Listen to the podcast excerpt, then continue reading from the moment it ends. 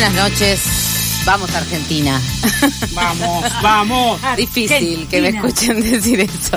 Porque bueno, los nacionalismos no nos gustan hasta que viene el mundial, ¿no es cierto? Y entonces nos emocionamos, pasan esas cosas, escuchamos los gritos por la ventana, festejamos los goles, o bueno, al menos no sé cuán, qué proporción será, 70% de la población festejando que hoy ganamos. Yo digo que un poco más, ¿eh? Sí, para mí que más. Igual ahora el, el mundial está un poco transnacional porque en Bangladesh y en Nápoles, por ejemplo, Verdad, festejan verdad. el fútbol argentino y a la selección argentina. Cosa que no entendemos de ninguna manera, tal vez tenga algo que ver con, no sé, los migrantes de Bangladesh que cayeron en la construcción de los estadios, cayeron es una manera, bueno, este, de decir que murieron en el tránsito de hacer eso, pero bueno, eh, vamos a hablar más tarde de, de los efectos colaterales, si se le puede llamar así, los daños colaterales, dicen a veces, de festejar un mundial en una isla de arena.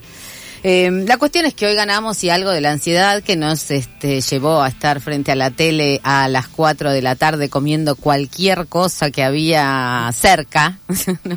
bebiendo agua, en este caso, hay que decir, me siento muy orgullosa de mí de haber bebido solo agua porque, bueno, tenía responsabilidades, esta, por ejemplo, estar acá. Qué Eh, bien, qué bien. muy este bien, país, muy bien, creo que sí. Con gente como yo se puede hacer Argentina, ¿eh? Así estamos. Eh, y además es fin de año, no sé, algo como que te, dan ganas de comerte las uñas, de comer quesito, de comer pan, eh, no sé, de mirar el teléfono obsesivamente una y otra vez a ver si viene alguna otra noticia que te saque de la noticia que estás, que complete la noticia en la que estás, que en general tiene que ver con la gente que está pateando una pelota en la cancha.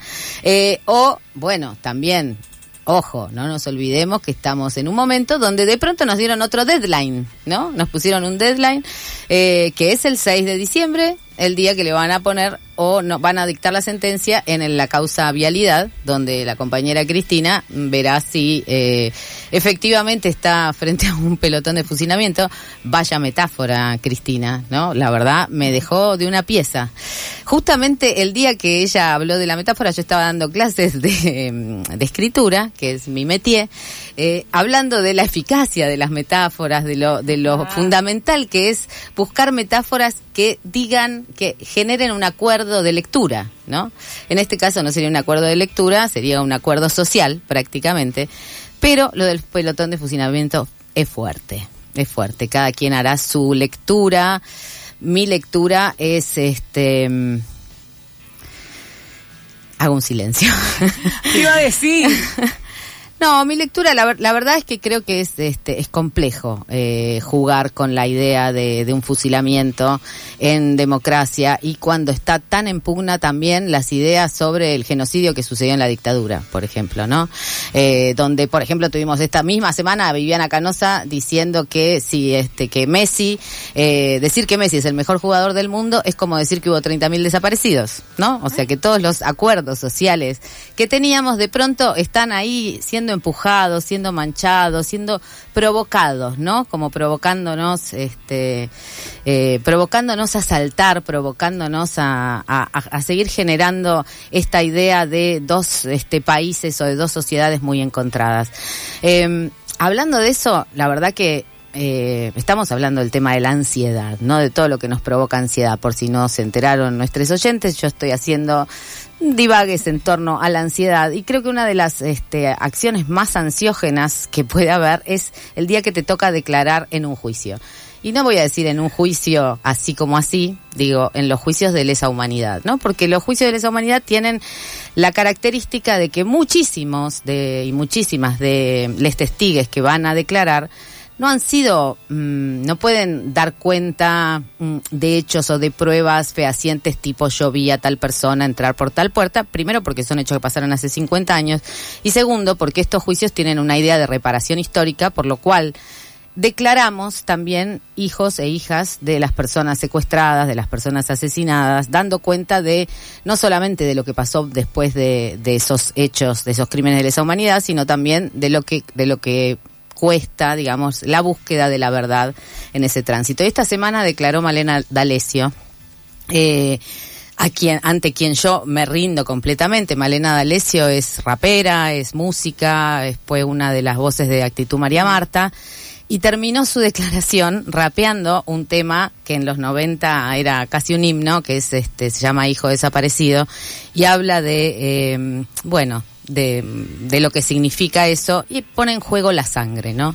Nuestra sangre eh, te va a seguir hablando, le habla a los represores, aun cuando no encuentres justicia, no vas a morir tranquilo, no vas a dormir tranquilo. Pero sobre todo, Malena se lo hizo entero, o sea, un rap que tiene no sé cuántas, 150 mil palabras, empezó recitándolo y yo la miraba en la pantalla y decía, se va a equivocar, no se equivocó. Y este, y no solo eso, sino que lo hizo despacio, porque vieron que el rap es así. Claro. Y al final terminó este, muy arriba, fue para, para que se nos pongan los pelos de punta y para entender lo que significa estar arrastrando durante tantos millones de años esta espera de sentarse en un en un estrado a decir, a contar tu historia y que esa historia cuente no solamente para ese momento del juicio, sino en adelante. En fin, eh, esa ansiedad, por suerte, Malena ya la pasó. A mí, este, yo en mi grupo de amigues, por suerte, ya cada vez quedan menos juicios de lesa humanidad a los que tengamos que asistir.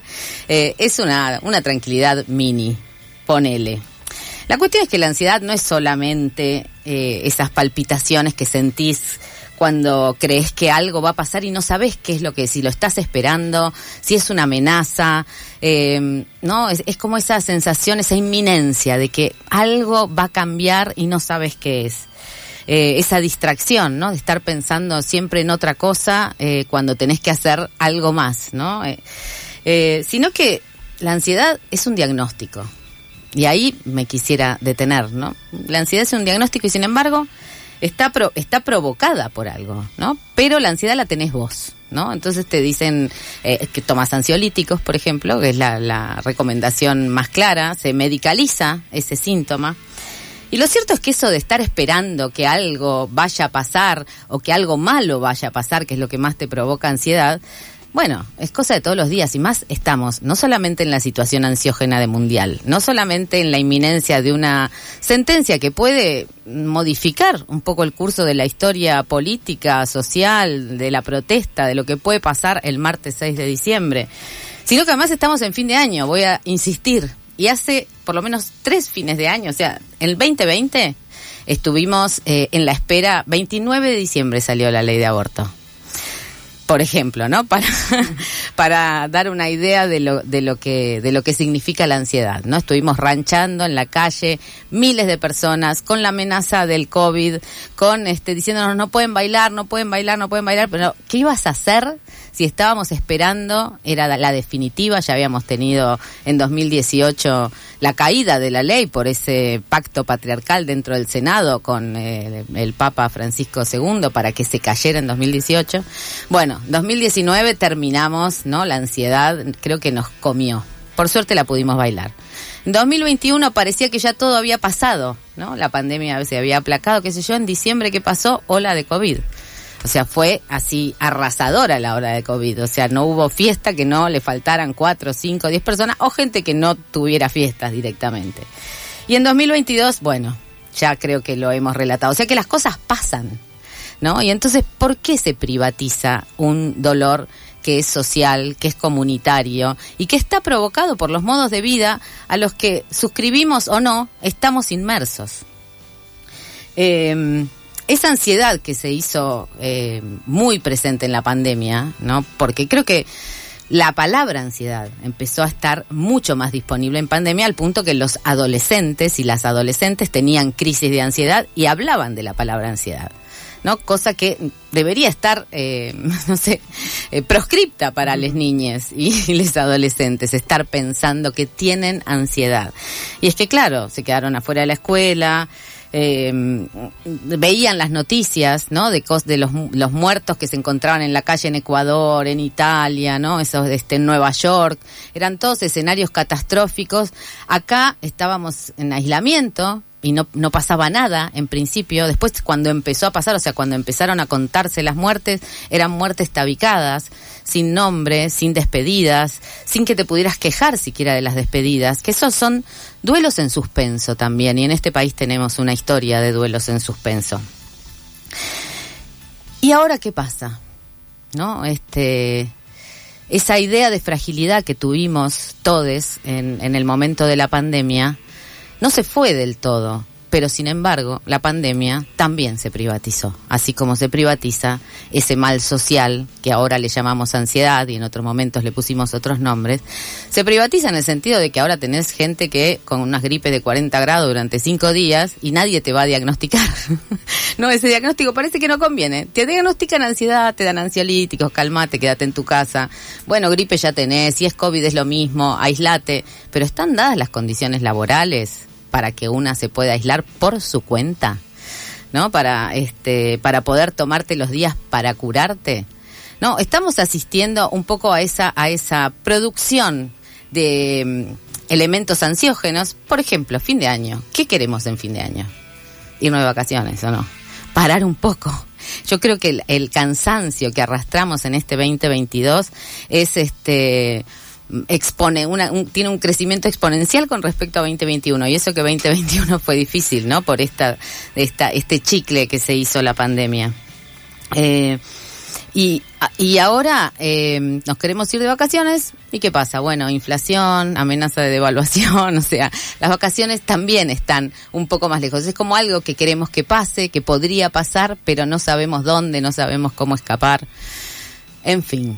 Eh, la, en los modos de vida en los que estamos inmersos son los que nos producen ansiedad.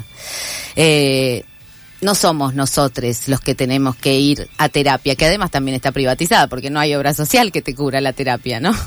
la otra vez había una discusión en Twitter muy simpática sobre las bondades de la terapia, hasta que una dijo, bueno, sí, a mí me encantaría la terapia, pero no me da el mango, ¿no? Que eso es, este, es la realidad de, no sé, antes dije el 70% que viene al mundial, ponele, el 70% le gustaría ir a terapia y no va a llegar porque eh, tendría que poner la mitad de sus ingresos en, en esa tarea. En fin, la cuestión es que nosotros, cada quien tiene que lidiar con su ansiedad y yo creo que si hay un consejo que yo pueda dar para quien está lidiando con la ansiedad, sería empezar a pensar que la ansiedad no es tu problema, sino es el problema de quienes producen las condiciones para que esta ansiedad exista. Y eso, por supuesto, son los poderes concentrados, es el capitalismo, es el racismo, es el sexismo, es el colonialismo, ¿no? Eh, y mientras este, diagnosticamos todo esto, igual seguimos haciendo cuentas para ver si llegamos o no a la final del Mundial. Así que bueno, vamos a pedir ayuda a nuestros oyentes y les vamos a preguntar, ¿Qué consejos nos darían ustedes para calmar la ansiedad?